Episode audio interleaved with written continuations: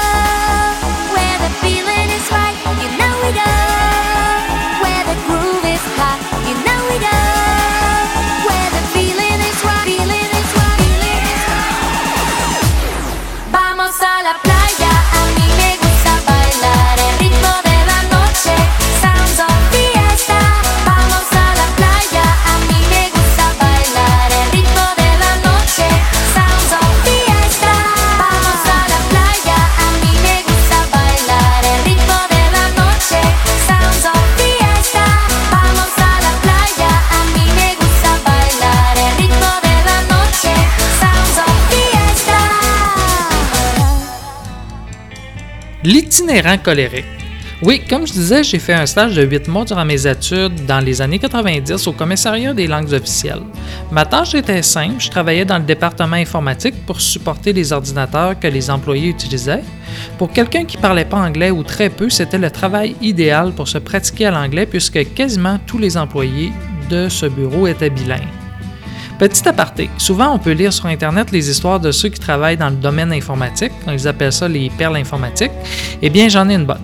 Mais celle-là, c'est pas l'utilisateur qui avait l'air fou, c'est plutôt moi. J'avais été appelé dans le bureau d'un utilisateur. Cette personne était un écrivain ou un correcteur ou je, euh, sais pas trop quoi son rôle, mais particularité, il était le seul à avoir un ordi-Mac.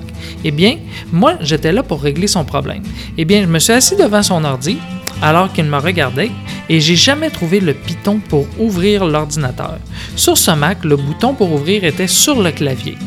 Une fois qu'il m'a eu euh, montré le bouton, on a ri un peu ensemble et on a convenu que je serais d'aucune utilité. Je suis donc reparti et j'ai envoyé quelqu'un d'autre. Euh, une autre. Durant mon stage, je travaillais avec un employé de ce ministère qui aimait l'informatique et qui était comme passé de son travail normal au département d'info pour voir s'il pouvait faire euh, l'affaire dans ce département. Et à un moment donné, le patron nous donne le mandat d'installer les nouveaux ordinateurs. Il nous demande de retirer tout ce qu'il y a sur l'ordi pour installer la nouvelle version de Windows avec les logiciels qu'il a lui-même préparés sur un autre disque. Je ne rentre pas dans les détails, mais c'était juste de formater en réinstallant Windows. Mais l'espace d'un moment, le temps que j'aille à la toilette ou chercher de quoi dans mon bureau, quand je suis revenu pour qu'on commence, mon collègue reconverti, voulant bien faire, avait ouvert le boîtier de l'ordi avec euh, le tournevis et m'attendait avec des pinces en cherchant ce qu'on devait retirer. Évidemment, je lui ai expliqué de serrer les pinces, qu'on allait retirer ça d'une autre façon et qu'on n'enlèverait aucun morceau. Fin de la partie. Donc, euh, pour la courte histoire, quand j'avais obtenu mon stage via une entrevue téléphonique, mes parents m'avaient monté à Ottawa pour me trouver un appartement et j'avais échoué au YMCA. Ils louaient des chambres pour dépanner et comme j'avais besoin de trouver un appart en moins de 48 heures, c'est là que j'avais échoué. Bon, est-ce que c'était bien le YMCA? Non. Mais ça faisait la job. J'y suis resté quelques semaines avant de me trouver autre chose à Gatineau. Et un soir, après le travail, le soir des poubelles, je revenais en marchant à ma chambre et qu'est-ce que je vois pas aux poubelles? Un joli tapis qui, me dis-je, ferait bien l'affaire sur le sol froid de ma chambre. Bon, un tapis, je le sais, on ramasse pas ça aux poubelles. C'est mieux pas pour les bébites. Mais des bébites, il y en avait déjà au YMC, donc ça changeait pas grand-chose dans mon cas. Donc, euh, hésitant pas, je ramasse le tapis aux poubelles et je le mets sur mon épaule pour partir avec. Il était quand même assez gros. Et c'est à ce moment qu'un itinérant qui passait par là m'a vu et a conclu que je faisais partie de son équipe, qu'on était dans la même team. Il est donc venu me trouver pour me jaser. Comme il me parlait en anglais baragouiné ou trop bizarre pour que je comprenne, ses questions imprécises et mes réponses improvisées en mauvais anglais ont donné qu'il s'est mis à me suivre. Il était devenu mon ami. J'étais donc entré dans le club très sélect des itinérants d'Ottawa pour les prochaines minutes de mon histoire. Donc, euh, jasant avec et en essayant de comprendre ce qu'il voulait, j'ai fini par comprendre qu'il venait euh, coucher au YMCA dans ma chambre. Évidemment, je n'avais pas approuvé sa décision. Mais confiant, je me disais qu'il serait refoulé aux portes du YMCA. Car je vous explique, ils sont plutôt stricts pour la section des chambres. Euh, tu peux pas amener qui tu veux dans ta chambre. Je suis pas un spécialiste, mais c'est évidemment qu'ils ont des règles pour éviter euh, bien des problèmes. Donc, euh, 15 minutes plus tard, euh, les deux Chish et Chong qu'on était arrivent au YMCA où, j'espère, l'un de nous deux sera euh, refoulé. Mais je ne sais pas qu'est-ce qui s'est passé ce soir-là, mais on nous a simplement souri à l'entrée et on nous a donné accès à l'ascenseur menant aux chambres et accordé euh, l'accès sans plus de vérification. Bon, moi je suis pas quelqu'un de trop stressé, je laisse les choses aller. Mais quand même, alors que l'ascenseur nous montait vers ma chambre, j'ai commencé à essayer d'être plus clair avec Chung. Je lui ai expliqué que moi, j'allais entrer dans ma chambre, que mon tapis, qu'il m'avait aidé à transporter, allait aussi entrer dans la chambre, mais que lui, malgré son beau sourire édenté, allait devoir repartir. Et c'est là que j'ai vu ses belles dents noires s'effacer. Il était devenu pas content. Probablement, je sais pas, mais j'imagine qu'il y a certains codes d'entraide chez les itinérants. Et de me voir si peu coopératif avec lui l'a déçu un peu, je crois. Mais comme mon adhésion temporaire à ce club euh, très sélect de l'itinérance se terminait au seuil de l'entrée de ma chambre, il a finalement compris que nos routes se séparaient là. Mais c'était sans compter sur sa débrouillardise. Alors que j'entrais seul dans ma chambre avec mon beau tapis gratuit, c'est là que j'ai compris que je ne pouvais pas révoquer ma carte d'itinérant aussi rapidement que j'aurais voulu. Car alors que j'étais encore en train de me déchausser et à regarder où je mettrais mon beau tapis, l'alerte s'est mise à sonner. Chung avait décidé que pour l'instant, moi aussi j'allais retourner à la rue. Chung venait d'actionner le système d'alerte euh, de feu sur l'étage. Bon, j'ai remis mes bottes et j'ai fait comme tout le monde et on a suivi Chung qui nous guidait dans les escaliers pour sortir dehors. Heureusement, euh, lui s'est sauvé avant l'arrivée des pompiers de la police et moi j'ai pu retourner un peu plus tard dans ma chambre. Donc c'est ça. Heureusement, mon anglais euh, depuis s'est amélioré et je ne ramène plus de tapis à la maison. On écoute un petit peu de musique et au retour, je vous parle du Musée des Beaux-Arts d'Ottawa. Une belle visite. J'ai pu y voir le Chagall qui a fait la manchette que le musée voulait vendre pour acheter autre chose, mais qui a viré patate après l'intervention de la ministre du Québec. Euh, donc, je vous raconte l'histoire au retour.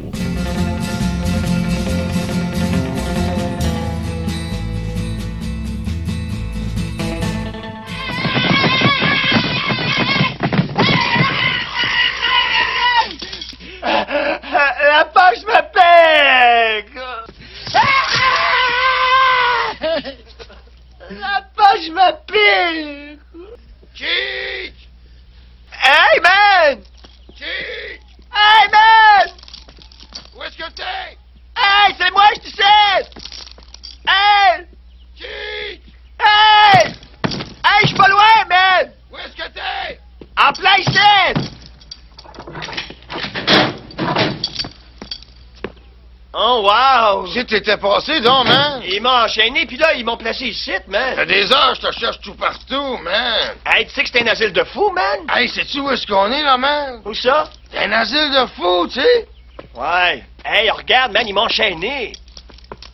Oh, regarde ça, il t'a enchaîné. Ça fait deux fois que je te le dis. Hey, perds-toi pas de temps, man. Déprends-moi. Hey! Hey! Hey, qu'est-ce que tu niaises, man? Il faut la clé, il y a un cadenas. Il y a un Ah cadenas, oui, il faut la man. clé. Faut que j'aille chercher la clé. C'est ça. Hey, ils me prennent tout pour un docteur, man. Ouais? Ils m'ont mis en charge des médicaments. Oh, senti avec. Ouais, ça sera pas long. Passe en une Correct, fais ça vite. Sauve-toi pas, hein. Ah ouais, trouve la clé, puis reviens me sortir du site, man. Hey, fais ça vite, man. Hey, man, gratte-moi la poche avant. Hey! Hey, man! Hey, n'importe qui, grattez-moi la poche.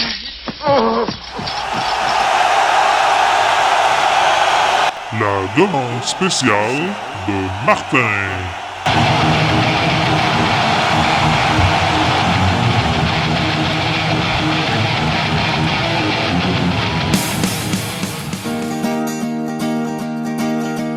Fuck you, you're a fucking wanker. We're gonna punch you right in the balls. Fuck you with a fucking anchor. You're all cunts, so fuck you all. Fuck We're gonna punch you right in the balls. Fuck you with a fucking anchor. You're all cunts, so fuck you all. Go!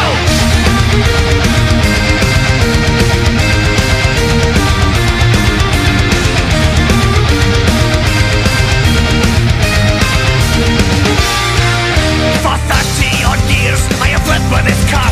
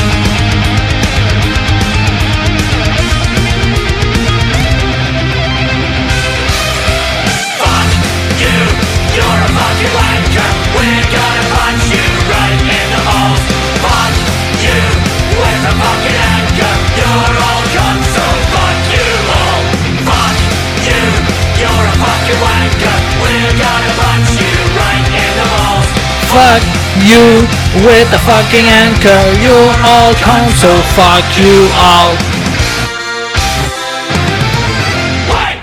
Ouais, c'est ça qui arrive quand on fait de la sous-traitance pour le choix des chansons. On se ramasse avec des Fuck with an Encore du groupe Alstom. Merci Martin, je suis sûr que tous les lobsters te remercient de tes choix judicieux. Euh, non, sans blague, merci. Euh, J'adore ça, je trouve ça drôle et c'est le fun de découvrir les chansons que tu aimes car on a quand même des goûts qui se ressemblent. Euh, moi et Martin, euh, on a quand même vécu nos années de sortie avant l'université ensemble. Et rendu à Montréal, on a été à beaucoup de spectacles heavy metal ensemble. Donc, on a des goûts qui se ressemblent et vont bien ensemble. Donc, je suis bien content que tu me fournisses en liste de chansons à passer dans le Lobster. Merci encore. Maintenant, euh, je vous parlais avant la pause d'un Chagall que le musée avait mis en vente. Une histoire intéressante, donc je vous en parle. Je connaissais déjà l'histoire de par les nouvelles, mais j'avais pas associé l'histoire de ce tableau avec le musée d'Ottawa. C'est une préposée du musée avec qui j'ai jasé sur place qui m'en a parlé et qui m'a rappelé l'histoire. Partons du départ. C'est au courant de l'été qu'on a appris dans les nouvelles que le Musée des beaux-arts du Canada à Ottawa avait mis en vente chez Christie's à New York une de ses toiles de l'artiste biélorusse Marc Chagall, une belle toile de 1929 du nom de Tour Eiffel. Cette toile montre évidemment une tour Eiffel avec comme un gros soleil derrière elle, avec une poule dans le bas et autre chose un peu tirée de l'imagination de l'artiste. Comme Christie's préparait sa vente, ils avaient publicisé euh, le tout dans le milieu. Ils avaient dit que cette toile serait donc mise en vente, euh, car les toiles de grand maître célèbres, aussi jolies ou aussi belles, ne sont pas vendues si souvent. Donc, ça a attiré l'attention dans les nouvelles. Euh, la toile était estimée à un bon prix. Le musée d'Ottawa espérait euh, aller chercher entre 8 et 10 millions US pour sa toile. Et pourquoi vendre un tableau de cette qualité? L'objectif derrière ça est que le musée avait les yeux sur une autre toile qu'il voulait acheter, donc il avait besoin de fonds. La toile qu'il voulait acquérir? Ah, là, au départ, dans les premières nouvelles, on savait pas trop. Mais comme des gens n'étaient pas contents que le musée vende une aussi belle toile de Chagall, on s'est mis à chercher le pourquoi. C'est là qu'on a appris que le musée désirait acquérir une toile du peintre officiel de Napoléon, une toile de 1779 du nom de Saint-Jérôme. Une toile que le musée devait acquérir pour la somme de 6 millions de la fabrique Notre-Dame de Québec, qui, eux, le vendaient pour assurer la survie de la basilique Notre-Dame de Québec et l'église Notre-Dame des Victoires. Et ce tableau, le Saint-Jérôme, où est-il? Au Musée des Beaux-Arts de Montréal. C'est le Musée des civilisations qui a une entente avec les religieux pour en avoir la garde. Il le louait donc depuis des années aux religieux, mais avec une clause que les religieux pouvaient le vendre quand ils voulaient. Et s'ils le faisaient, le Musée des civilisations euh, avait six mois pour égaler l'offre. Donc, comme le musée d'Ottawa avait fait une offre d'achat en décembre, le compteur était démarré. Il y avait six mois pour voir s'il voulait garder, garder ce tableau. Puis ce tableau, le Saint-Jérôme, euh, lui, fait partie d'une collection qui est conservée au Québec, une collection du Séminaire de Québec. Je rentre pas dans les détails, mais c'est là que le Musée des Beaux-Arts de Montréal entre dans le jeu pour garder le tableau au Québec. Et eux, ils ont fait appel au ministre de la Culture du Québec pour que le tableau soit classé au patrimoine culturel du Québec. Ce qui veut dire qu'il ne peut pas être vendu ailleurs que dans notre province. Et c'est ça qui est arrivé finalement. Euh, le ministre euh, a protégé le tableau. Donc maintenant, on a deux, trois musées québécois qui regardent pour se mettre ensemble avec l'aide du gouvernement pour acheter le tableau des religieux. Donc le musée d'Ottawa, ne pouvant plus acheter le tableau, s'est retrouvé un peu, euh, le bec à l'eau et avec un, beau tableau en vente pour rien leur Chagall. Et pour le retirer de la vente, bon, eux, il y avait une pénalité financière. Donc, ils ont dit, on le laisse là en vente. Mais euh, ce qu'on a appris, c'est qu'il y a un généreux donateur anonyme qui finalement a payé les frais de commission à Christie's pour retirer le tableau de la vente et le musée a repris son tableau. Où j'ai pu le voir le week-end passé. Voilà l'histoire. C'est quand même intéressant. Donc, quand j'ai visité le musée d'Ottawa, comme je me promenais quasiment tout seul dans le musée, on devait être une douzaine, j'étais euh, quasiment tout seul dans toutes les pièces que je visitais. Les préposés qui expliquaient les choses avaient bien du temps à me consacrer.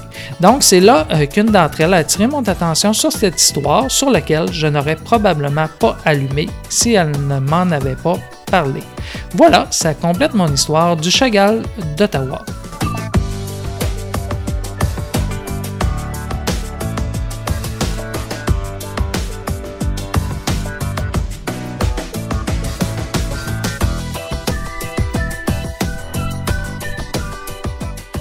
Eh, les amis, les pirates ont laissé un coffre au trésor de chez Kraft. remplis de beaux hot dogs. Ils sont faits comme les bons pirates les aiment. Savez-vous le secret de leur goût franc et vif? C'est le sandwich spread Kraft. Regardez fermement et voyez comme il s'étend bien. Hum, quel goût Et oui, les bons pirates raffolent de son goût franc et vif. Les petites filles aussi d'ailleurs. Vous voyez ça les filles? Quand Cendrillon reçoit la bonne fée, sa marraine, elle prépare des sandwichs délicieux en posant de petites rondelles de saucisses fumées sur du pain tartiné de sandwich spread Kraft. L'effet est magique. Faites-en pour vos bonnes fées à vous, elles s'en régaleront. Quand vous jouez aux pirates ou à Cendrillon, demandez à maman de vous donner du bon sandwich spread Kraft.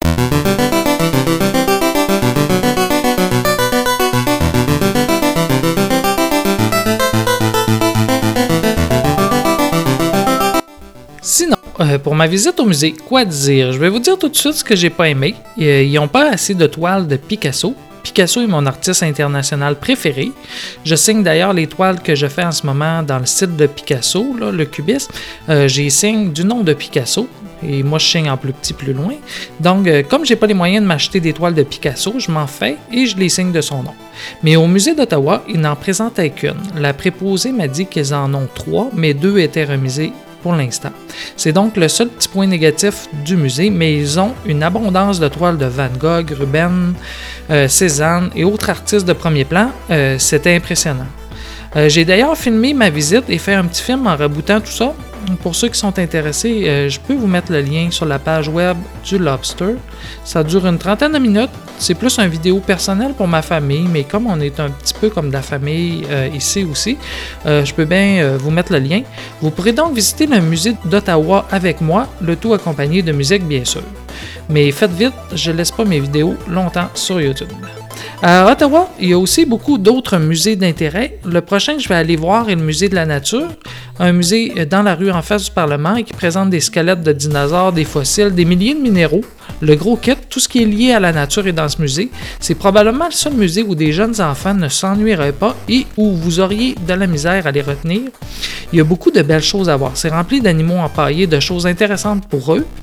Donc, je vais aller le revoir bientôt et en même temps, je vais aller visiter les bureaux de la monnaie royale où ils frappent euh, notre monnaie et impriment nos billets plastifiés au Canada.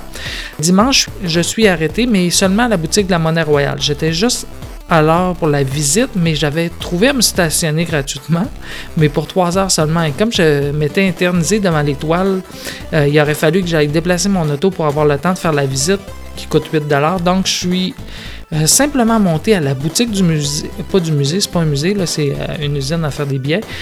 Donc, je suis juste monté à la boutique car je sais que c'est la seule place où on peut acheter des rouleaux de 50 sous du Canada.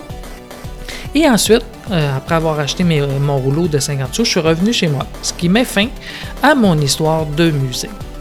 Bon, parlant des 50 sous du Canada, je dois avouer ici une autre de mes passions, une passion plus tranquille que je mets en veilleuse de temps en temps. Je collectionne l'argent et la monnaie du Canada. C'est un passe-temps plutôt coûteux. C'est facile de dépenser des centaines de dollars là-dedans. Donc, pour l'instant, euh, ça fait quelques années que j'ai mis cette passion en veilleuse. Même si j'ai une belle collection, pour l'instant, je mets pas un sou là-dedans. Ça vient par coup. Il y a trois ans, j'étais dans une passe où je m'en occupais beaucoup, donc ça coûtait des sous. Bon, est-ce que je vous parle de ma collection? J'ai beaucoup d'anecdotes intéressantes, je pense que ça vaut peut-être la peine d'en parler. Pas sous l'angle des pièces que je collectionne, mais plus sur les histoires pour les acquérir, car comme vous le savez, euh, vous savez que je cours les marchés aux puces, les boutiques de débarras et ce genre de place, eh bien, c'est souvent le meilleur spot pour trouver de belles pièces de collection. Donc, on prend une pause en musique et au retour, je vous parle de la technique du sniper et autres anecdotes liées à cette collection.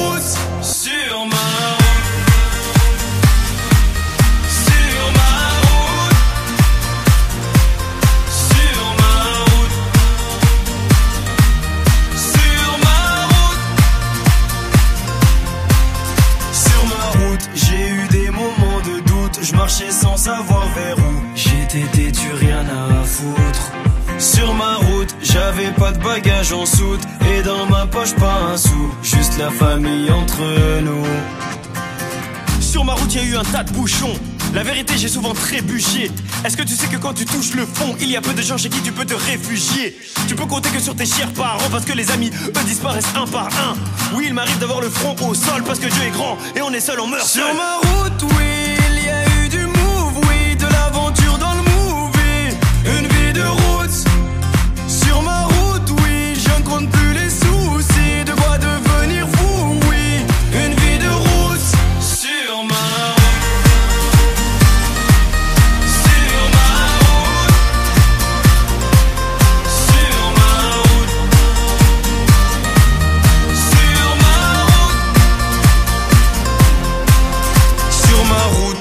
fait des coups en douce, l'impression que mon cœur en souffre, mais je suis sous anesthésie. Sur mon chemin, j'ai croisé pas mal d'anciens, ils me parlaient du lendemain et que tout allait si vite. Ne me parle pas de nostalgie, parce que je t'avoue que mon cœur est trop fragile. Comme un pirate naufragé.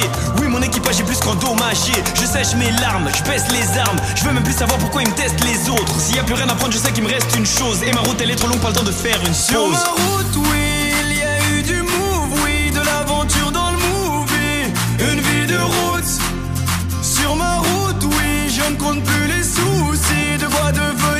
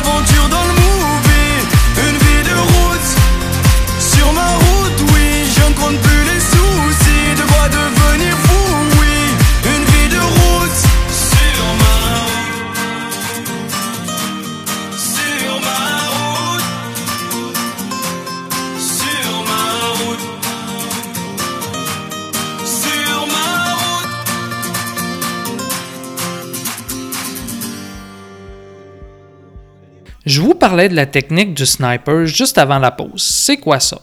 Bon, c'est lié à eBay, mais partons du début. Moi, je collectionne tout ce qui est lié à la monnaie canadienne. Et pour trouver des pièces plus rares pour ma collection, j'ai découvert une technique qui marche plutôt bien. Bon, vous connaissez tous eBay, où on peut acheter un peu n'importe quoi. Et évidemment, c'est un bon spot pour trouver des pièces de collection. Bon, vous qui l'utilisez, vous allez probablement sur le site ebay.com ou ebay.ca ou à la limite sur ebay.fr. Mais eBay offre tellement de choses en vente qu'ils ont des sites internationaux, 26 en tout. eBay Malaisie, eBay Allemagne, eBay Vietnam. Et contrairement à ce qu'on croit, quand tu recherches sur ebay.com, on ne trouve pas nécessairement tout ce qui est offert dans tous les sites eBay. Si tu es sur ebay.fr, tu vas avoir en premier les choses qui sont offertes sur ce site. Et il va habituellement compléter avec du stock des autres sites internationaux, et ainsi de suite. Mais si tu te connectes sur eBay Allemagne, par exemple, et que tu fais une recherche sur des pièces de collection canadiennes, en premier, ça te sort les choses qui ont été mises en vente par des Allemands. Donc, ce sont des pièces que tu ne vois pas nécessairement si tu fais la même recherche sur eBay Canada. Donc, l'astuce réside là. Quand je cherchais une pièce euh, de collection, je me connectais sur les 26 sites d'eBay et je faisais des recherches directement sur chacun. Et là, tu trouves des choses que personne ne voit. Comme les collectionneurs de pièces canadiennes font majoritairement leurs recherches sur ebay.ca ou ebay.com, tu trouves déjà avoir moins de gens qui misent sur des pièces canadiennes sur le eBay Allemagne. Donc ça, c'est le début de l'astuce. Moi, j'allais encore plus loin euh, en allant sur les sites eBay qui ne sont pas encore traduits en anglais ou français. Comme notre compte eBay fonctionne sur tous les sites, tu te connectes sur le site d'un autre pays et tu fais ton search, euh, ta recherche, même si tu comprends rien dans la langue. Une fois que tu as trouvé de quoi de bon, euh, via l'image plus que par la description que tu comprends pas, tu prends le numéro eBay de l'objet et tu viens l'entrer dans un site comme ebay.com et là, euh, ça met les choses en français dans ta langue, car les numéros d'objets eBay fonctionnent peu importe le site. Bon, ça semble compliqué, mais moi je m'y retrouve. Mais l'astuce pour emporter l'objet n'est pas là. Je vous parlais de sniper d'entrée de jeu. L'astuce est là-dedans, dans le sniper.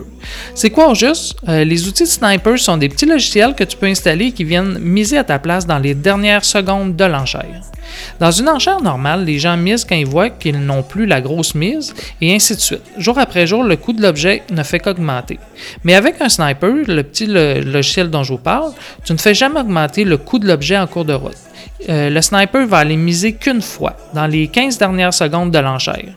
Il fait tout ça à ta place, donc ça évite de faire monter le coût de l'objet. C'est ça le gros avantage. Et l'autre avantage, c'est qu'avec ce genre d'outils, tu gagnes habituellement tous les enchères que tu veux. Surtout celles sur les sites étrangers qui se terminent à des heures pas possibles. Car si vous avez déjà vendu sur eBay, vous savez que c'est plus payant de terminer votre enchère un samedi ou dimanche soir quand les gens sont à la maison, plus qu'à minuit le mercredi soir quand les gens dorment. Les gens ils peuvent pas renchérir. Donc, quand tu snipes sur des objets des sites des autres pays et que l'enchère se termine en plus à une heure dans la nuit, tu payes habituellement pas trop cher. Bien sûr, les gens peuvent utiliser l'enchère automatique pour miser automatiquement, mais par expérience, je peux vous dire que les gens ne mettent pas plus que 3 à à 5 mises de plus que le prix maximum atteint. Donc, le sniper vient faire sauter ça dans les dernières secondes de l'enchère et la personne, même si elle reçoit un message, n'aura pas le temps de renchérir puisqu'on a dit de sniper euh, dans les 15 secondes euh, de la fin de l'enchère. Donc, on laisse pas assez de temps à l'autre personne pour avoir une alerte et se connecter. Dans ces outils-là, pour sniper, tu dois entrer les détails de ton compte eBay. Donc, si vous voulez utiliser ça, je vous conseille d'installer un sniper sur votre ordinateur à vous et non pas d'utiliser les serveurs en ligne de sniper. Car il y a des sites euh, qui vous offrent ça gratuitement. Vous pouvez leur donner vos informations et ils vont sniper à votre place. Mais moi, je préfère ne pas donner ce genre d'infos à n'importe qui. Donc, installez de quoi sur votre ordi. Le seul désavantage, c'est que si, vous fermez votre ordi, ben, votre sniper ne fonctionnera pas. Donc, il ne faut pas oublier de garder euh, l'ordinateur ouvert en tout temps et connecté sur Internet. Voilà, au retour un sujet mystère, mais je vous laisse sur une musique qui nous met sur la piste de notre prochain sujet. Yeah! Uh huh. This is the guy. We always to the top. Water.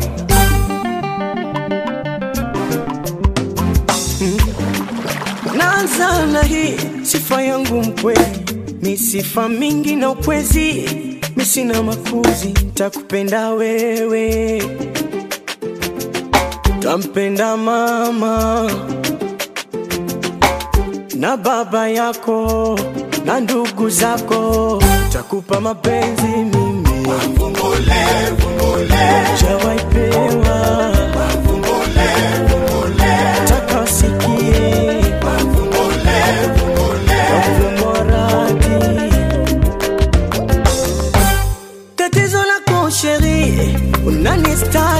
unanistaajabishaga unavyonipendaga kweli roho inaniuma wivu unaona mi naumia amilavu wewe nampenda sana tupendane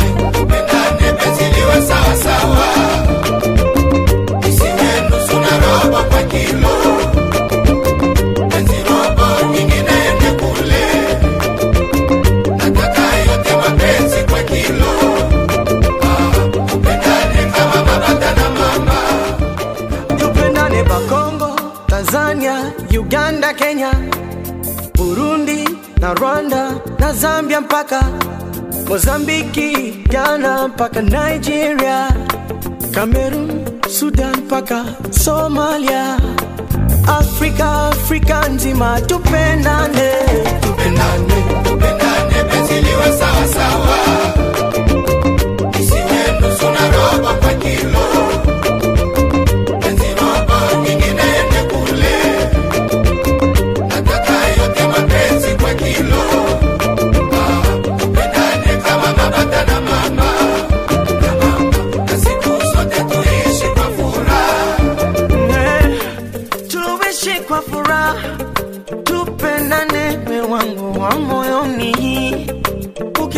homa ile homa ya jiji ni wewe, wanajita masponsa malafu siku zingue, wanajona maboss lady, you my boss baby, tena wife material, my honey bunny.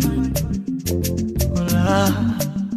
Ae, honey bunny wona bana yeah. Wengine wote wanaachia takupa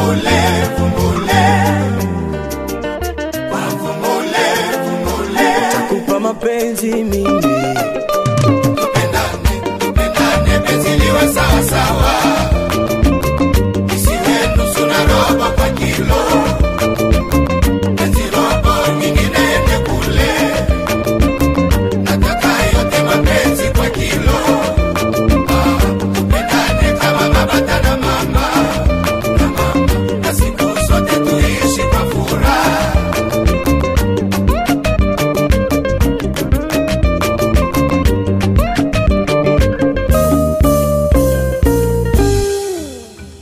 vient d'écouter Ali Kiba avec la chanson Mvo Waradi, un chanteur africain de Tanzanie. C'était notre piste pour notre dernier sujet de discussion de ce Lobster 27.0. J'ai décidé cette semaine de m'intéresser à un sujet africain, un sujet d'Afrique du Sud plus précisément. Un article que j'ai lu sur un site de nouvelles africain disait le 1er janvier, l'Afrique du Sud a lancé la mise en œuvre d'un salaire minimum national à 3500 rand par mois. Ça, c'est 339 dollars par mois ou environ un peu moins de 2 dollars de l'heure. Ce que j'apprends en faisant des lectures là-dessus, c'est que le niveau du salaire minimum est fixé directement par le gouvernement d'Afrique du Sud, surtout pour aider des secteurs faiblement syndiqués comme le domaine de l'agriculture, foresterie ou l'aide domestique. Et ce que je comprends, c'est que cette norme minimale devrait profiter à environ la moitié de la population. Donc, il semble y avoir beaucoup d'inégalités salariales dans ce pays, beaucoup qui gagnent peu, comme je viens de le dire, la moitié de la population bénéficie de ce salaire minimum.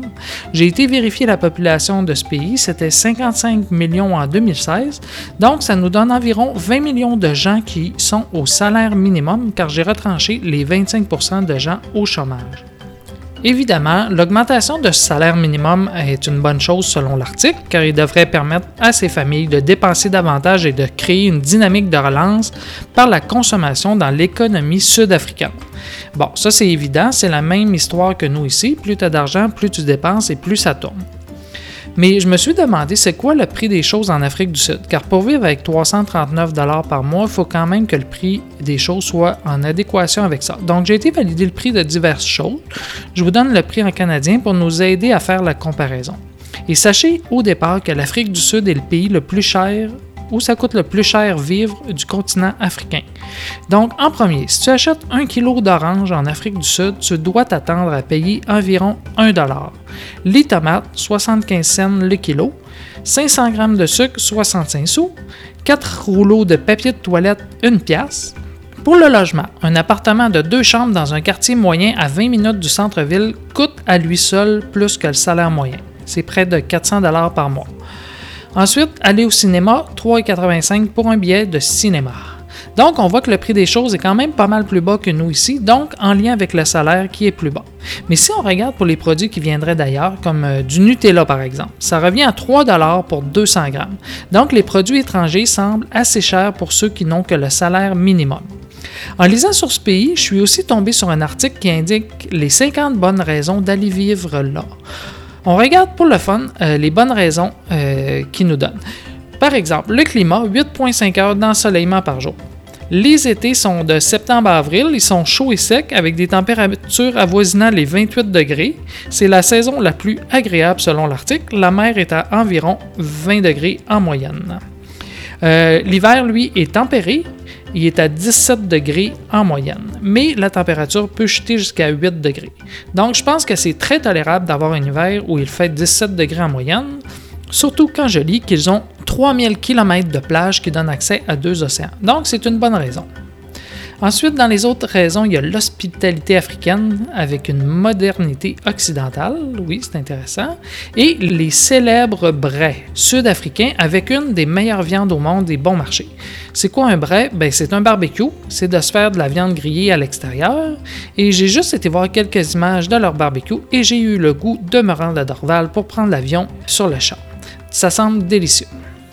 Et finalement, 11 langues officielles. Quand même. J'imagine le casse-tête alors que nous ici, on a de la misère à en avoir deux. Donc pour moi, les 11 langues officielles, c'est pas une bonne raison. Euh, Puis c'est quoi les langues officielles? Il y a l'africain, l'anglais, le Ndebele du Sud, le Soto du Nord, Soto du Sud, le Swati, le Tsonga, le Tswana, le Vanda, le Gz- Xhosa, le Zulu. Bon, je trouvais ça plate de nommer des langues comme ça. Ça nous apporte quoi de les nommer? Ce qui, est, euh, ce qui pourrait être intéressant, ça serait de les entendre. Donc, je suis content, je viens de trouver l'angle que je veux donner à cet article. On va prendre le temps d'écouter des gens qui nous parlent dans chacune de ces 11 langues officielles de l'Afrique du Sud. Juste pour voir la sonorité, juste pour entendre les belles, euh, voix des gens euh, qui nous parlent dans ces langues-là. Mais demandez-moi pas de traduire. Donc, désolé, j'ai aucune idée de qu'est-ce qu'ils vont dire. Donc, par exemple, je commence avec le Xhosa. Je sais pas si je prononce bien. Donc, désolé à nos lobsters d'Afrique du Sud si je prononce mal les noms. Je fais de mon mieux. Euh, J'ai choisi le Xhosa en premier parce qu'il semble y avoir beaucoup de jeux de clics ou de jeux avec la langue. Et je trouvais ça très beau à l'entendre euh, sur YouTube. Il semble qu'on doive twister la langue pour parler Xhosa. Je vous laisse écouter.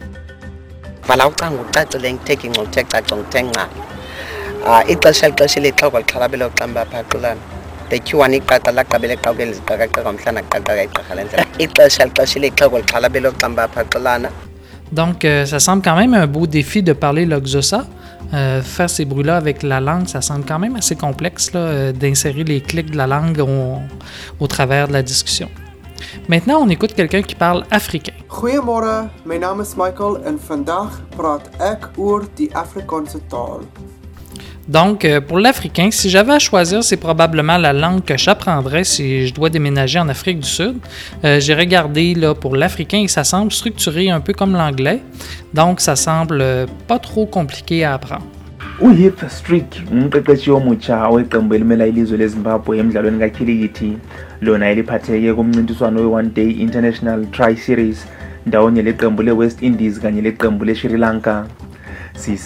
Ithuba lokudlalelwa kweminye imidlalo yalo mncintiswano edolobheni lakobulawayo ukuba sixoxisane lo-heath strick phezu komsebenzi wakhe omutsha njalo siqale ngokumbuza phezu kokuba kambe engabe emukelwe kanjani ngabadlali beqembu lesizwe Là, on vient d'entendre du Ndebele, qui, à mon avis, semble un bon défi d'apprentissage. Pour le Ndebele, ce que je peux lire, c'est que c'est un peuple d'Afrique du Sud du groupe des Nguni, qui eux vivent au nord, au sud et à l'est de Pretoria, ainsi qu'au Zimbabwe. Donc, ce sont eux qui parlent euh, majoritairement cette langue. On en écoute une autre. ka moporesidente jacob zuma o fumane a le molato ka mora hore a sebedise ditšhelete e kang diranta tse dibilione di tharo ho ntlafatsa ntlo ya e eng kantle sena se hlahelletse ka mora hore ba re fapa la di-hawks dihokoso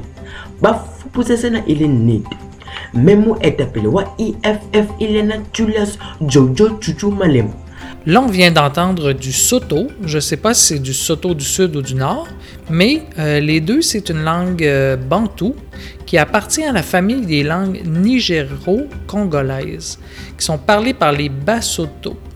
Donc, euh, une langue bantou, c'est quoi au juste? Ben, c'est un ensemble de langues africaines qui regroupe environ 400 langues parlées dans une vingtaine de pays de la moitié du sud de l'Afrique. Donc, euh, ils disent que le nombre de gens qui parlent les langues bantoues est évalué à 310 millions environ. Donc, ce que je comprends, c'est qu'il y a 11 langues officielles en Afrique du Sud, mais il semble y avoir des centaines d'autres langues qui sont parlées partout au pays. On en écoute une autre. Umbhalo ogcwele wogunyazo lwamalungelo oluntu jikelele isigaba 1 bonke abantu bazalwa bekhululekile belingana ngesithunzi nangamalungelo bahlanganiswe umcabango nangunembeza futhi kufanele baphathane ngomoya wobunye On vient d'entendre euh, le Zoulou. Euh, langue maternelle de plus de 9 millions de personnes, donc 95% habitent l'Afrique du Sud. Le zoulou est la langue dominante dans la province de KwaZulu-Natal et la langue la plus répandue dans les provinces de Mpumalanga et Gauteng. Le zoulou est de plus la langue la plus parlée d'Afrique du Sud. On écoute une autre qui, je crois, va sonner plus familière à vos oreilles. C'est qui ce gars-là? Là? Le, gars, le gars qui est attaché, là, et après là, c'est qui ce gars-là là, qui nous donne dans son curriculum vitae, là? Là, là, il charrie. Alors là, là, nous autres, là, on les a assez vus, là. Donc, on vient d'entendre une langue qui semble plus familière, mais une langue qui, on dit, est parlée par une tribu de bleuets nordiques. Comme j'ai adoré entendre parler cette langue, on arrête là. Je vais prendre le temps de me renseigner un peu plus sur ces bleuets. Ça semble être du bon monde. Donc, on arrête là, là, là, et on se revoit la semaine prochaine. Si vous avez des demandes spéciales qui pourraient détrôner Martin, je vous invite à m'envoyer ça via la page Facebook du Lobster. Bye! Je sais bien que vous n'en avez rien à faire de mes problèmes quotidiens,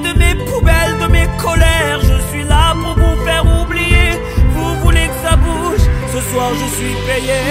Je remets mon nez rouge.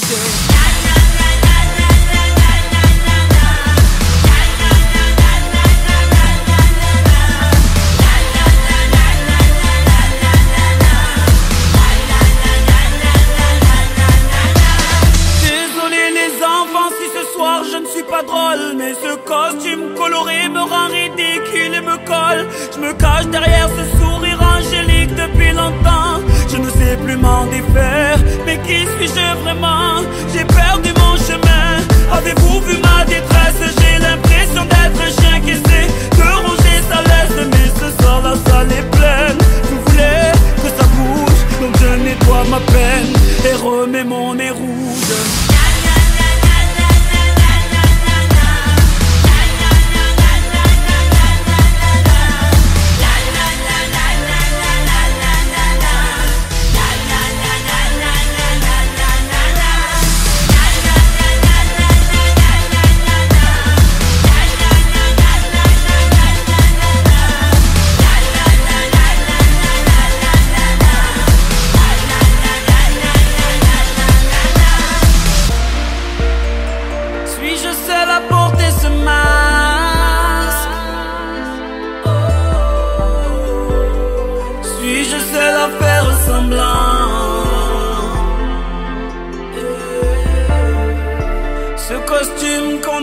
tous les jours.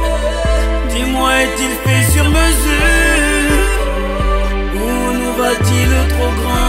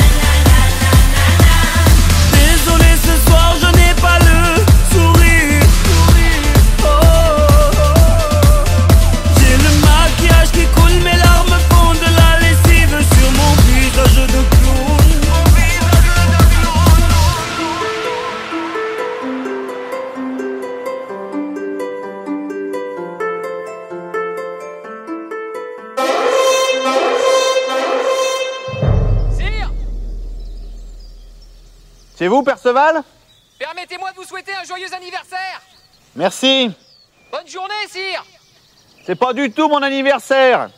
Comment? Rien, ça fait rien, cassez-vous. Vous savez ce que m'a dit Lancelot tout à l'heure? Seigneur Lancelot.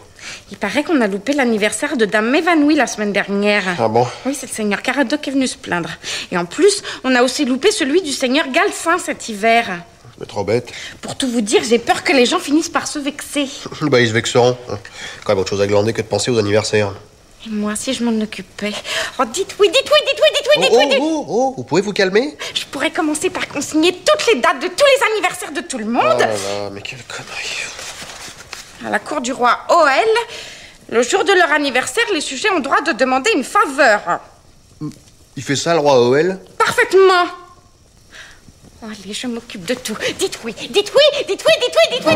Avec le seigneur Lancelot, nous nous sommes rendus compte que nous ne fêtions pas tous les anniversaires au château. Et ce pour une raison très simple, nous n'avons pas les dates de naissance de tout le monde. Alors aujourd'hui, on a décidé de réparer l'erreur. On visite tout le monde pour noter tous les anniversaires. Comme ça, on sera sûr de plus jamais en louper un. Non, mais moi c'est bon, je, je vous remercie, mais j'y tiens pas.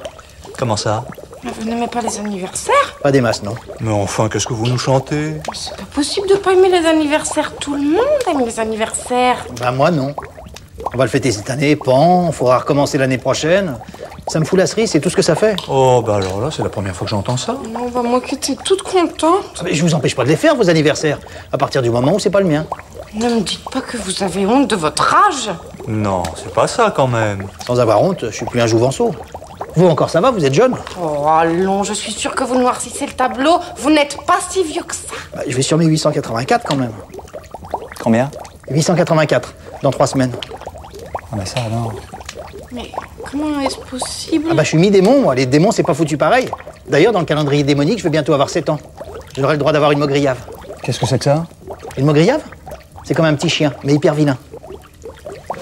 Qu'est-ce que c'est que ces conneries Quelle connerie Ces conneries sur votre âge. Vous vous foutez de la gueule de qui Bah, Dites, c'est quand même pas ma faute.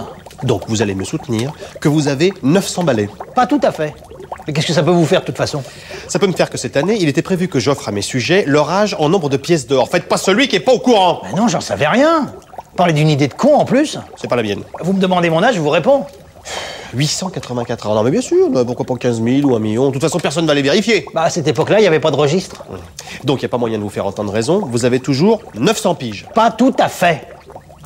Eh ben mon petit vieux, si je puis dire, vous irez vous gratter. On vous offrira une paire de sandales et ça ira bien. C'est pas juste.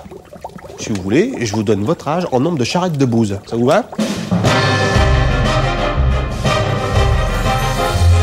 Vous y croyez, vous? À quoi À l'âge de Merlin, 884 ans, vous y croyez Il en est bien capable, ce con. Bon, alors qu'est-ce qu'on fait Une pièce d'or par tranche de 10 ans, ça ira bien. Ça fait radin. Bah alors 884 charrettes de bouse. Je lui en ai parlé, il est d'accord. Ce Lobster est maintenant terminé, mais pour ceux qui ont encore un petit peu de temps ou surtout l'envie, voici un radio-feuilleton, euh, Les Robinsons des mers du Sud, qui dure environ une quarantaine de minutes. Euh, pour ceux que ça intéresse, c'est la lecture avec son et euh, effets sonores de, ce classique qu'on peut voir euh, en film, mais euh, qui, dans ce cas-ci, ce qu'on va écouter, nous, c'est la lecture audio. C'est pas mal bon, ben, à mon goût à moi. Donc, bonne écoute pour ceux qui ont envie de l'écouter.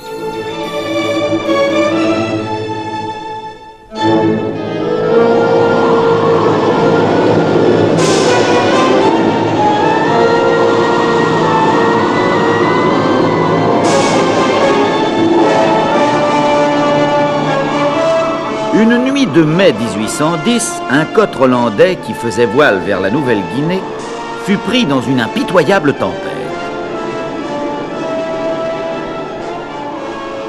Le navire s'échoua à l'aube sur les récifs qui cernaient une petite île inconnue du Pacifique.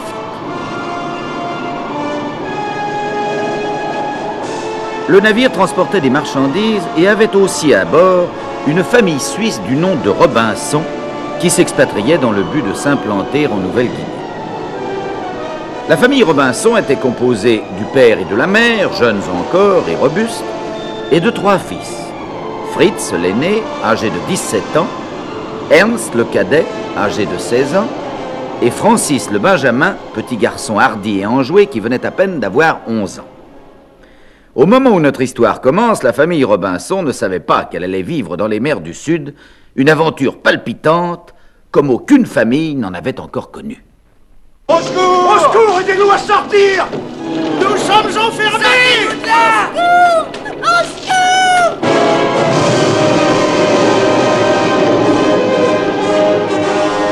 Qu'est-ce qui se passe Nous nous sommes échoués. Seigneur, ayez pitié.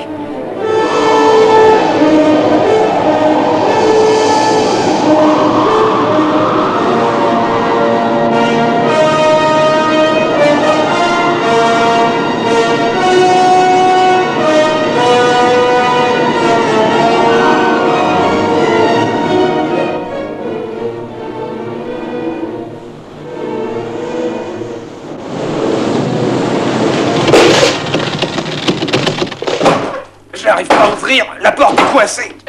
Après quelques vaines tentatives, cependant, la porte finit par céder sous les coups de Fritz et de son père. Toi d'abord, Fritz.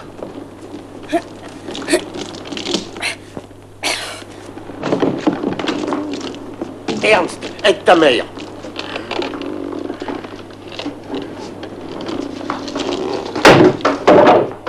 Capitaine Willem Y a personne? Il n'y a personne, Fritz S'il y avait eu quelqu'un, on nous aurait entendus depuis longtemps. Ainsi que je vous le disais, s'ils ont abandonné le navire, ils n'ont aucun droit sur lui. Il est à nous. La loi maritime est très claire. Je n'arrive pas à croire qu'ils ont osé nous laisser ici. Je ne comprends pas ce qui s'est passé. Ça me paraît évident. Ils ont cru que le bateau allait couler, sûrement. Et ce fut le sauve qui peut.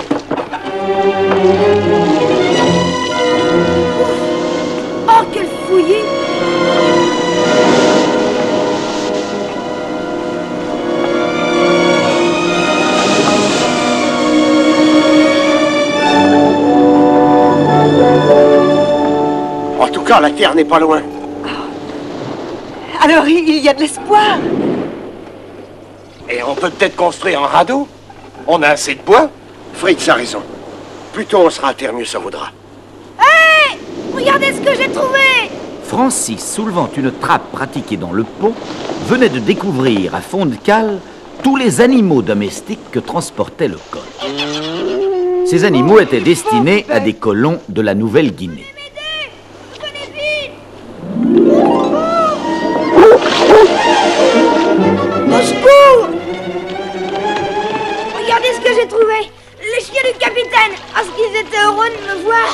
Oh Francis venait de libérer les deux énormes chiens danois du capitaine. Les braves bêtes, heureuses de retrouver une compagnie humaine, bondissaient autour du gamin parmi les débris du pont.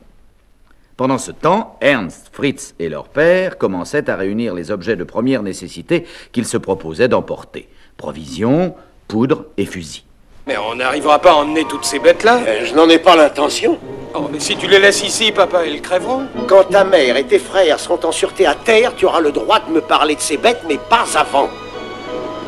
Francis, sors-moi ces bêtes-là. Je ne veux ni de celle-là, ni de celle-là, ni de celle-là non plus.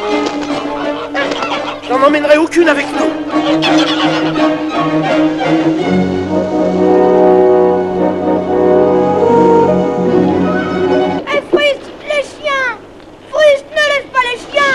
Les emmènera pas. Détache-nous, Fritz. C'est mes chiens C'est moi qui les ai trouvés Francis, assieds-toi. Ils pèsent beaucoup trop lourd et nous coulerions en un clin d'œil. Pareil, Fritz Pareil. Moi aussi, pareil Attention à cette épave Sur un radeau fait de poutres assemblées par des cordages et fixées sur des tonneaux qui servaient de flotteurs, la famille Robinson affronta ainsi l'océan, tentant de parcourir la distance qui séparait l'épave du rivage de l'île. À peine le radeau guidé par Fritz et Ernst se fut éloigné du navire et des écueils, que les deux grands Danois se précipitèrent dans les vagues pour le suivre. Regarde papa, voilà les chiens Ils nagent, ils nous suivent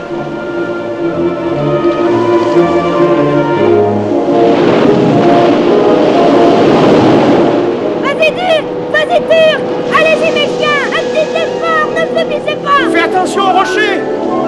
De ce côté, Ernst De ce côté. Allez, Fritz, aide-moi à pousser par là. L'océan était encore agité. La lutte devenait sévère. À chaque instant, le radeau menaçait de se briser sur un écueil. Allez-y mes chiens. Nagez plus fort Encore plus fort. Attention, prends bien garde au rocher. De ton côté, Ernst Repousse-nous À l'arrière du radeau, les chiens luttaient désespérément et montraient des signes évidents de fatigue. Attention Attention.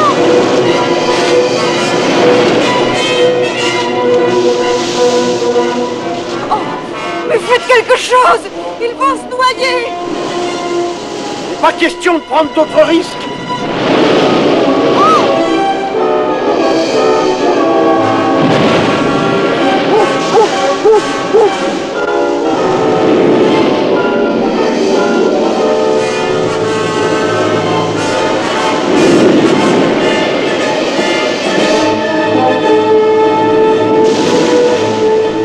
chien. Du courage.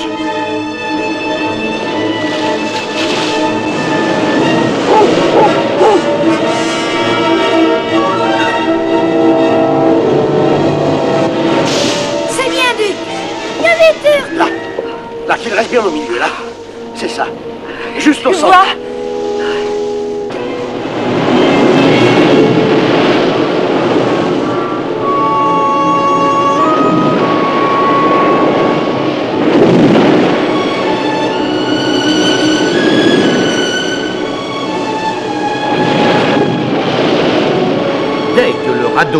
Le sable, Francis bondit sur la plage et se mit à courir le long du rivage, heureux et insouciant.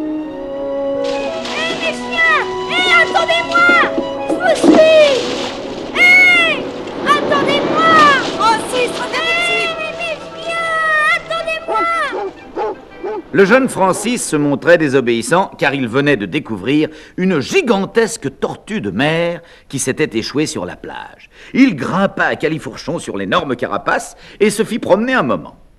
Francis aimait tous les animaux et aucun d'eux ne l'effrayait.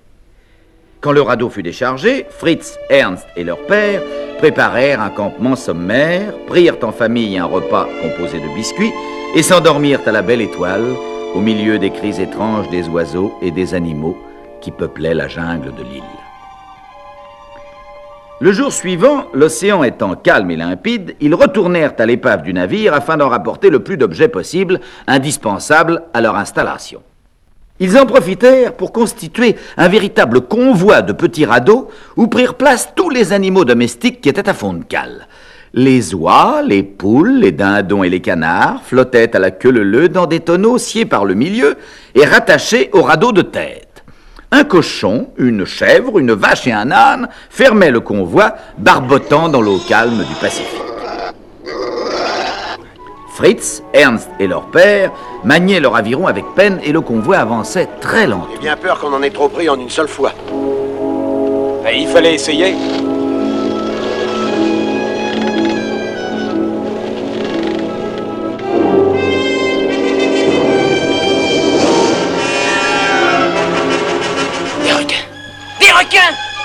Venait d'apercevoir l'aileron d'un énorme squale qui fendait la surface de l'eau. Aussitôt, Fritz et son père s'emparèrent d'un fusil et tirèrent sur l'animal qui rôdait autour du pauvre petit âne. Tu l'as eu! Oui, il y en a encore un, là, là! En voilà un autre. Laisse-le-moi. Ça y est, je l'ai eu! Mais encore un Encore un Avec leurs avirons, les deux garçons frappaient de toute leur force sur la gueule des monstres et réussissaient à les écarter. Le père les tirait au fusil.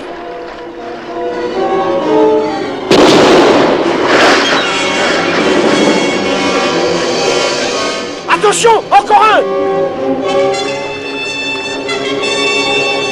Non, regarde, c'est une tortue J'ai l'impression que c'est le bruit qui l'a attiré.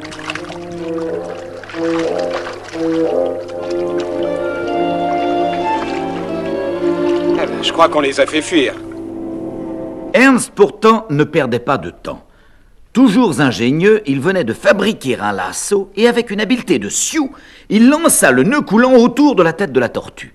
Le nœud s'arrêta au niveau de la carapace et des deux grosses pattes de l'animal qui se trouva ainsi attelé au radeau et se mit à le tirer, apparemment sans peine. Fritz et son père étaient émerveillés. Il remorque le radeau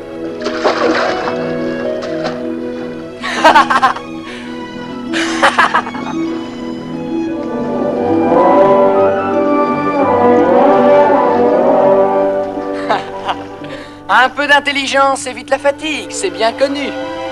Sur l'île, cependant, Francis, qui était resté auprès de sa mère, profita d'un moment d'inattention pour s'enfoncer dans la jungle, attiré par la faune multicolore et cactante des oiseaux. Hélas, la jungle n'abritait pas que des animaux inoffensifs. Francis, mais où es-tu? Ici, Duc Ici, Turc Francis Où est Francis? Allez, cherchez-le. Francis était loin, dans une clairière de bambou. Il tentait d'approcher un éléphanteau pour qui il avait préparé un piège. C'était une solide corde attachée à un arbre et dont l'extrémité formait un nœud coulant posé à terre qui devait emprisonner la patte du jeune animal. Toi, bouge pas. Un peu de patience et je te donnerai un bout de canne à sucre. Allons, approche mon mignon. Je te ferai pas de mal. Laisse-moi attacher cette corde.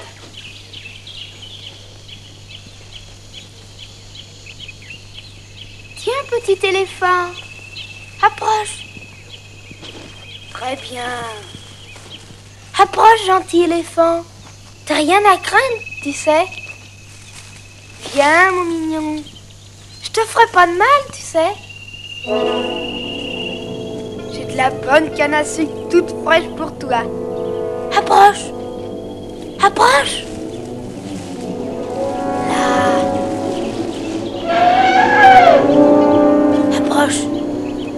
Approche. Un tout petit peu plus près. Voilà.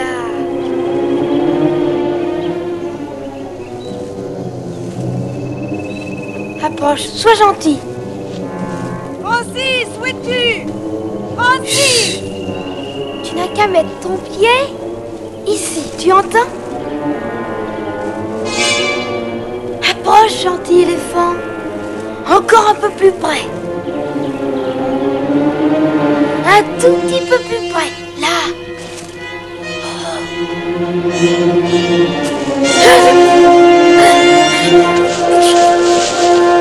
Ne tire plus, voyons Au moment où le petit éléphant se prenait au piège, Francis aperçut soudain un tigre qui surgissait d'un fourré et qui s'apprêtait à bondir dans la clairière. L'éléphanteau effrayé tenta de fuir. Francis, intrépide, s'arma d'une branche qu'il lança en direction du tigre. Fiche de camp, sale bête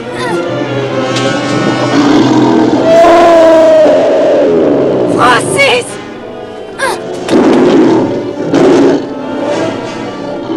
Francis entendit les cris de sa mère affolée qui l'appelait. Il perçut aussi les grognements de ses deux amis turcs et ducs qui couraient à travers la jungle à sa recherche. Il était à moins de 20 mètres du tigre, qui rugissait et s'apprêtait à l'attaquer. Francis sentit soudain le terrible danger qu'il courait, mais il avait plus peur encore pour son petit éléphant prisonnier que pour lui.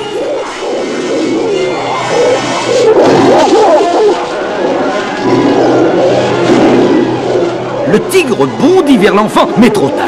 Les deux puissants chiens danois débouchaient dans la clairière et sans hésiter attaquèrent le feu. Une lutte effroyable s'engagea.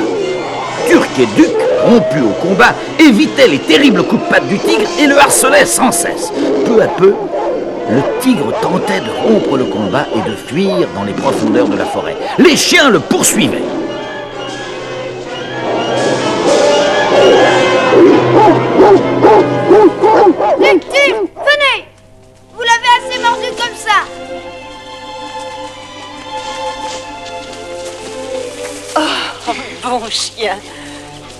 T'avais dit de rester sur la plage. Mais tu risquais de te faire dévorer, tu sais, à t'enfoncer dans la forêt. Qu'est-ce que tu as donné comme explication? Oh, je m'excuse, mais... Mais quoi? Est-ce que je garde mon bébé éléphant? J'ai le droit? Le petit éléphant s'approcha et mit sa trompe dans la main de l'enfant. Devant tant de grâce, Francis fut pardonné.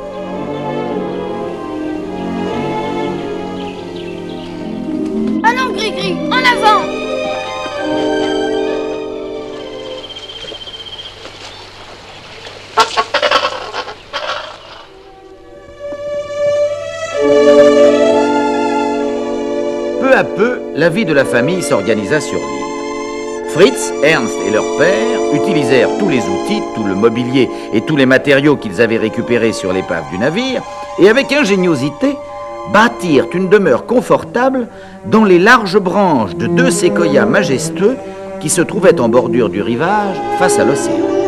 Ainsi perchée, la maison était à l'abri des grands vents et inaccessible aux bêtes sauvages qui peuplaient la jungle voisine. Rien n'y manquait. Ils y installèrent même le petit orgue qui meublait jadis la cabine du capitaine sur le cotre. Quand tout fut terminé, les trois garçons et leur père firent visiter leur palais à la maman émerveillée.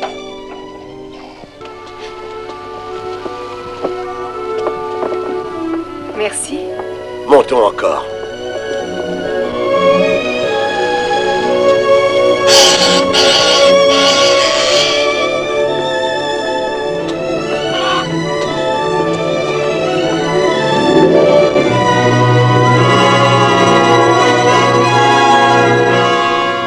C'est la chambre des garçons. Et regarde. Ça, c'est moi qui l'ai conçu. Une fois monté pour la nuit, on tourne la roue. Et l'escalier se relève. Et tandis que les garçons et le père reprenaient joyeusement leur ouvrage, la maman s'assit près de l'orgue et se mit à chanter.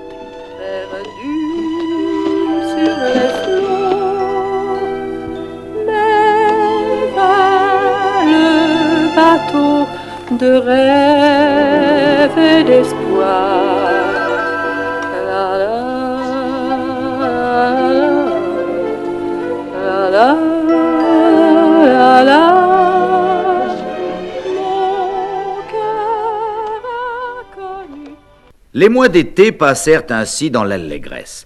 La vie sur l'île était facile. Le gibier et le poisson foisonnaient et la jungle voisine regorgeait de fruits sauvages. Les trois garçons vivaient au grand soleil dans une nature qu'ils découvraient chaque jour. Ils s'instruisaient à dénombrer et répertorier la faune et la flore de l'île. Francis captura un petit singe dont il devint inséparable. La ménagerie de la famille, grâce à lui, s'enrichissait. Après le jeune éléphant qui faisait chaque jour sa part de travaux, il ramena deux splendides autruches qu'il apprivoisa et qui répondirent au nom de Duchesse et de Clémentine. Et Francis ne désespérait pas de capturer un jour le terrible tigre qui avait failli le dévorer. Pourtant, l'espoir d'être secouru par un navire semblait chaque jour plus improbable. L'île apparemment était inconnue des navigateurs et à l'écart de leur route. Les Robinson n'avaient aucun moyen d'en faire le tour et de vérifier si elle n'abritait pas sur une autre face un havre où les navires relâchaient quelquefois. Ernst et Fritz parvinrent à convaincre leurs parents qu'ils devaient les laisser partir sur un frêle esquif qu'ils avaient creusé dans un tronc d'arbre pour entreprendre le tour de l'île et en explorer les rivages. Après bien des hésitations, le père et la mère se décidèrent et les deux garçons, nantis de quelques provisions, d'une boussole, d'une longue vue et d'un pistolet, quittèrent un matin leurs parents et leurs petits frères. Va revenir très vite et peut-être qu'on trouvera un navire qui nous ramènera. Oh, T'inquiète pas, maman. fais attention, Fritz.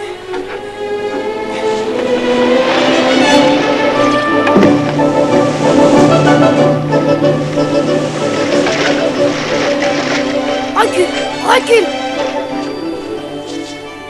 Eh bien, tout repose sur toi, Fritz. Oui. Si vous avez du gros temps, ou bien des ennuis, je me fie à ton jugement et à ta raison. Fais ce qu'il faut et revenez vite. Viens Viens, Gris-Gris Viens Au revoir, Ernst. Au revoir, maman. Surtout ne te tourmente pas. Et toi surtout, sois bien sage. Youpi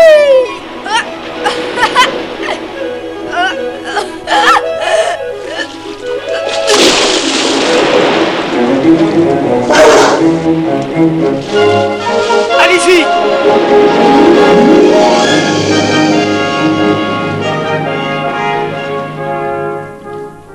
Sois sans crainte. Ça va passer plus vite que tu crois. Le ciel fasse que nous ayons eu raison Hmm? De les laisser partir. Ça me semble certain. Je pense même qu'on a bien trop attendu. Nous pourrions peut-être être en Nouvelle-Guinée. Au revoir,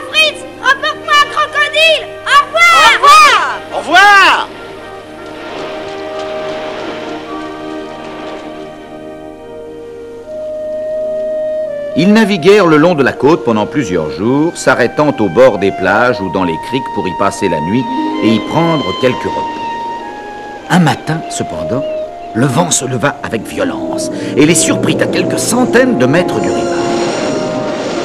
L'océan devint houleux et leur pauvre esquif alla se briser sur des rochers tout près d'une plage. Ils sauvèrent leur maigre bagage et s'apprêtaient à s'installer lorsqu'ils perçurent une rumeur lointaine. Fritz prit la lunette.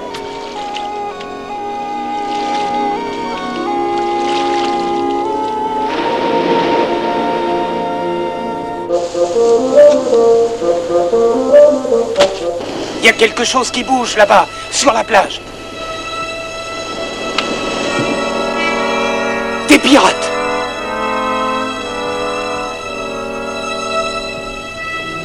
Glissons-nous derrière ces rochers. Oh oui De cette façon, j'espère qu'ils ne pourront pas nous voir. De son observatoire, Fritz continua à surveiller les pirates et aperçut bientôt, accroupi et ligoté auprès de deux énormes rocs, à quelque distance du groupe des pirates, un vieil officier de marine et un jeune garçon, tous deux en piteux état. Fritz et Ernst, courageusement, décidèrent de leur porter secours sans retard. Ils parvinrent tout près des rocs et se dissimulèrent derrière. Un étrange dialogue s'engagea alors entre le vieil officier et le chef des pirates. Tu ne veux pas, moi, demander rançon chez moi Écrire lettre? Ma famille enverra argent si toi nous laisser partir. Toi, donner beaucoup pièces or. Alors, t'en allais. Voilà, Chien. attends Quoi? Laisse l'enfant avec moi Ou je n'écris pas lettre pour rançon. Pas de petit, pas de lettre. Le chef des pirates s'éloigna et rejoignit le groupe de ses hommes pour discuter la proposition du vieil officier.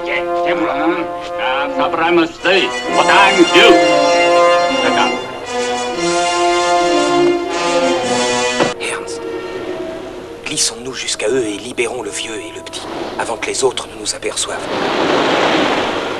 Entendu. Allons-y à présent.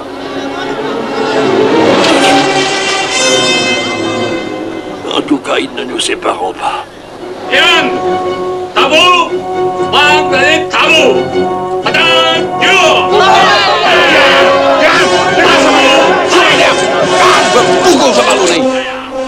Psst, ne faites pas de bruit. Qui êtes-vous?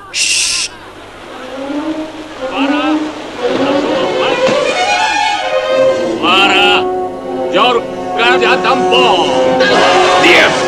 Qui êtes-vous? Nous venons vous délivrer. Ah, il faudra un couteau. Vite, ne vous occupez pas de moi. Délivrez d'abord le petit. Allons, dépêchez-vous, voyons. Ils ne me toucheront pas. J'ai beaucoup trop de valeur pour ces hommes. Libérez Bertie. Allez-vous-en tout de suite. S'ils me relâchent, je prendrai un navire et reviendrai vous chercher. Je refuse de partir sans vous. Allez-vous-en tout de suite. Ne perdez surtout pas de temps pour moi. Allez, Le jeune garçon, qui répondait au nom de Bertie, quitta à regret le vieil officier et escalada les rochers derrière Fritz et Ernst. Mais du bout de la plage, les pirates les aperçurent et se lancèrent à leur poursuite. Les trois garçons fuyaient à toutes jambes à travers la jungle. Mais à cet instant, Bertie se prit le pied dans une liane et tomba de tout son long. Eh bien, viens Je peux plus avancer. Je suis à bout de force. Bertie semblait particulièrement frêle et peu rompu aux exercices physiques. Ernst et Fritz revinrent en arrière, soulevèrent le gamin par ses basques et se dissimulèrent dans un fourré de bambous. Il était temps, les pirates approchaient. Ils passèrent devant eux sans les voir. L'un pourtant, guidé par son instinct, laissa courir ses compagnons et se mit à rôder autour du fourré. Fritz fit signe à Bertie de simuler la fuite. Le pirate se lança à sa poursuite, Ernst se jeta dans ses jambes et le fit culbuter. Fritz, armé de son pistolet, asséna avec la crosse un coup terrible sur le crâne du pirate qui s'écroula assommé. Ils s'en vont. Ils appareillent. C'est peut-être une ruse pour nous faire revenir. Tout comme les Grecs dans la guerre de Troie. Non, je suis d'avis d'attendre le jour ici. Ça nous fera gagner du temps de couper à travers l'île au lieu de revenir par la côte. De toute façon, on retrouvera la mer puisque nous sommes sur une île. Que ferez-vous de moi? Qu'est-ce que je vais devenir? On t'emmène avec nous? En suivant à peu près cette direction, nous rentrerons chez nous. Mais alors, mon grand-père S'il le relâche, il va sûrement venir me chercher sur cette plage? Bah, ne te tracasse pas, il sait que tu es avec nous. S'il ne te trouve pas ici, il fera le tour de l'île. De chez nous, on verra forcément son bateau. De notre observatoire, rien ne nous échappe. Alors commença pour nos trois jeunes compagnons une longue et pénible odyssée à travers l'île. Démunis de tout, sans armes pour pêcher ou pour chasser, ils marchèrent de longs jours au hasard de leur instinct ou de leur pauvre science. Un soir, ils avaient décidé de traverser à gué un étang bourbeux. Fritz et Ernst entreprirent d'ôter leurs pauvres vêtements. Il faut qu'on traverse juste ici c'est enfantin. Déshabille-toi, tu porteras tes vêtements sur la tête. Ça vaut mieux que de marcher durant des heures trempé jusqu'aux os. Il y en a pour un instant, le temps de traverser. Je ne sais pas nager. On aura pied, je te le garantis. Déshabille-toi, allons. Bertie refusa d'obéir et tenta même de fuir. Fritz le rattrapa et dans la lutte, Bertie perdit son bonnet. Alors, les deux garçons stupéfaits découvrirent que Bertie était une jeune fille dont les cheveux hâtivement coupés avaient été dissimulés sous le bonnet. C'est une fille. Mais pourquoi est-ce qu'elle est habillée ainsi? Oh, eh bien, c'est à cause des pirates. Mon grand-père m'a fait couper les cheveux et habiller en garçon parce que. Parce qu'il croyait que j'ai des ennuis. En tout cas, tu peux te débarbouiller maintenant. Je vais enfin retrouver mon nom de Roberta, quelle chance. je, je regrette, mais si on avait su que t'étais une fille, on aurait peut-être. Ou plutôt, on n'aurait pas. On va te faciliter les choses. Autant que possible.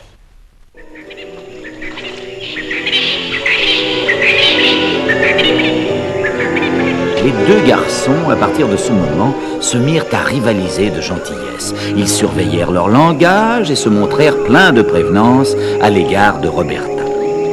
Le lendemain, ils reprirent leur marche forcée. Fritz voulait se fier à son instinct, Ernst à sa science. Chaque jour, ils affrontaient de nouveaux dangers. En traversant un marais, Fritz fut attaqué par un énorme serpent d'eau dont il parvint à maintenir la tête venimeuse loin de lui jusqu'à ce que Ernst la tranchât avec le sabre qu'il avait pris au pirate.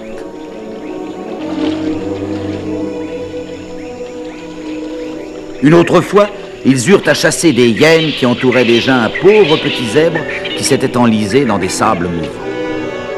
Le jeune animal devint une monture commode pour Roberta qui avait les pieds blessés par ses marches forcées. Un jour, pourtant, ils retrouvèrent la rivière, celle qui coulait à proximité du camp.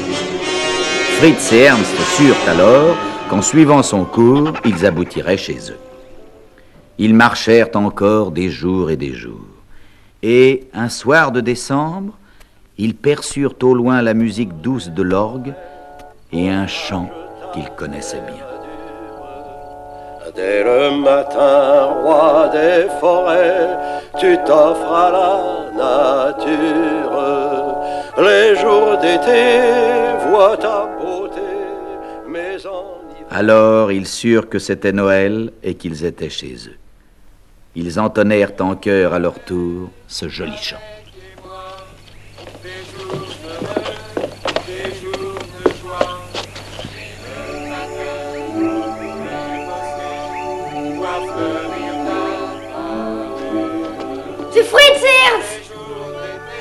Vous avez pensé à moi Vous m'avez ramené mon crocodile.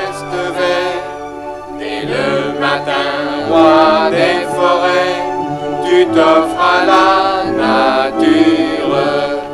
Fritz On croyait que vous aviez été mangé. Hé Joyeux Noël. Joyeux Noël. Francis. Joyeux Noël. Oh, qu'est-ce que c'est? Un zèbre Joyeux Noël, maman Joyeux Noël, Seigneur. papa Je te souhaite un bon Noël, maman. Joyeux Noël Bon Noël. Mon beau sapin, roi des forêts, courage ta verdure. Mon beau sapin, roi des forêts, tu t'offres à la nature. Roberta fut accueillie et adoptée avec joie par la famille Robinson. Mais dès le moment du retour de ses enfants, le père sut qu'ils couraient tous désormais un grand danger. Les pirates savaient maintenant que l'île était habitée par eux et les chercheraient sans répit. Voilà pourquoi, dès le jour suivant et sur les plans les plus ingénieux que chacun proposa, ils entreprirent de construire une redoute fortifiée sur la colline rocheuse qui surplombait le camp derrière la rivière. Ils y entassèrent poudre, fusils et munitions. Le chemin escarpé qui menait à la redoute fut jalonné des pièges les plus astucieux. Trappes profondes couvertes de feuillage, amas de gros blocs de pierre et de rochers entassés au sommet de la pente sur une poudrière. Cette poudrière pouvait être mise à feu depuis leur place forte. Ils disposèrent aussi des troncs d'arbres, retenus en tas et prêts à dévaler la colline sitôt qu'une cale était retirée. Enfin, ils scièrent le pont sur la rivière qu'il fallait traverser. À la première alerte, toute la famille gagnerait la redoute et ferait le coup de feu. Ils travaillèrent ainsi sans relâche pendant de longs jours, et le temps aidant, leur inquiétude s'atténua. Ils pensaient que les pirates les avaient peut-être oubliés. J'ai dû un petit peu trop demander de travail à chacun. Ça ne nous ferait peut-être pas de mal de nous changer les idées. Alors voici ce qu'on fera. Demain jeudi, nous allons tous observer la première journée de vacances nationales dans l'histoire de la Nouvelle-Guinée. Hein? Des vacances? Des vacances comme à Noël? Et maintenant à l'ouvrage. Préparons la fête. Youpi Le jour suivant, la clairière était en fête. Toute la famille s'était costumée et une grande course était organisée entre les enfants. Francis était sur l'éléphant, Roberta sur le zèbre, Fritz sur l'âne, Ernst sur une autruche et le petit singe sur le dos du plus grand des chiens danois. Allez, allez, bah, tout ça vous marche. Oh, oh, oh, oh, oh, là. Vas-y, vas-y Avance, Jackie, avance Euh, Elle va le garder. Vas-y, vas-y Et maintenant, n'oubliez pas, vous faites le tour de ce mât-ci, ensuite de celui-là, et trois fois comme ça, allez et retour. Et à présent, bonne chance à tous. Le vainqueur aura droit à cette glorieuse création culinaire que vous dégusterez tous. Attention, le départ de la course est donné par la plus jolie dame du canton. Oh, oh là, oh, oh, allons-y. Hé, revenez Vite, maman, donne le départ. Personne ne se doutait que ce coup de feu allait déclencher bien des événements. En effet, les pirates qui avaient relâché dans une crique voisine l'entendirent et organisèrent immédiatement leur attaque dans sa direction. Mais au large, un gros navire qui se dirigeait vers l'île et qui avait à son bord le grand-père de Roberta fit aussitôt au voile vers le même point. Dans la clairière, cependant, la course battait son plein. Souvent, les jeunes cavaliers étaient désarçonnés et regrimpaient sur le dos de leur étrange monture.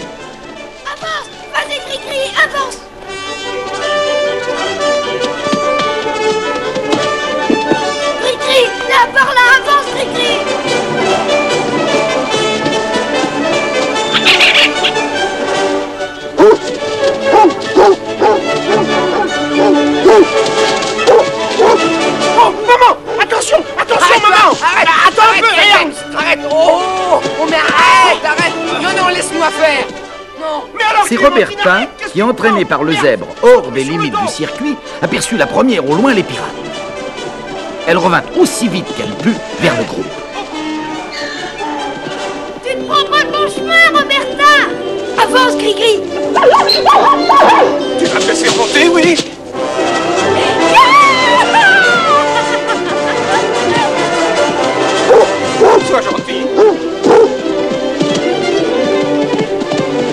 C'est nous qui allons gagner.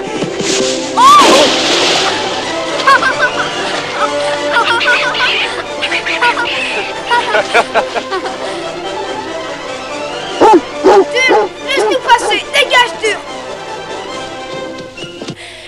Il y a des pirates là, juste sur notre plage. Sur la colline, tout le monde, vite. Je prends les mousquets. Allez, allez, vite, vite. Suis-les, Roberta, file Tu te rappelles les ordres? Oui, papa. Alors vas-y Oui, papa. Et, et dépêche-toi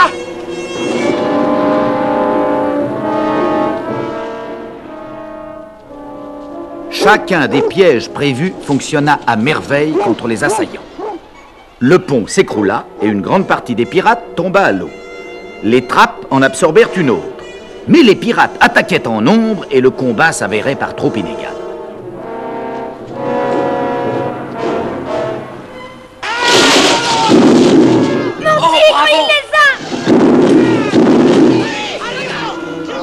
Chaque membre de la famille à l'abri des rochers utilisait son arme. Lorsque les pirates entreprirent l'escalade de la colline, alors les grands moyens furent employés. La poudrière, qui était recouverte de rochers et de blocs de pierre, fut mise à feu. Les blocs dévalèrent la pente, entraînant les assaillants. Puis les troncs d'arbres firent libérer et roulèrent à toute allure sur ceux qui s'étaient mis à l'abri. Pourtant, Kuala, le chef des pirates, accompagné d'un petit groupe d'hommes, avait presque atteint la redoute. Fritz, Ernst et leur père se portèrent de leur côté et avec la crosse de leur fusil, les repoussèrent et les précipitèrent hors de leur dernier abri. Soudain, alors que le combat devenait tragique pour les Robinson, à court de munitions, une détonation fracassante déchira l'air.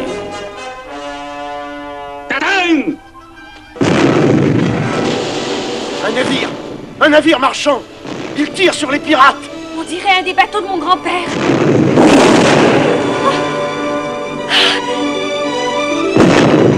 Je savais qu'il reviendrait.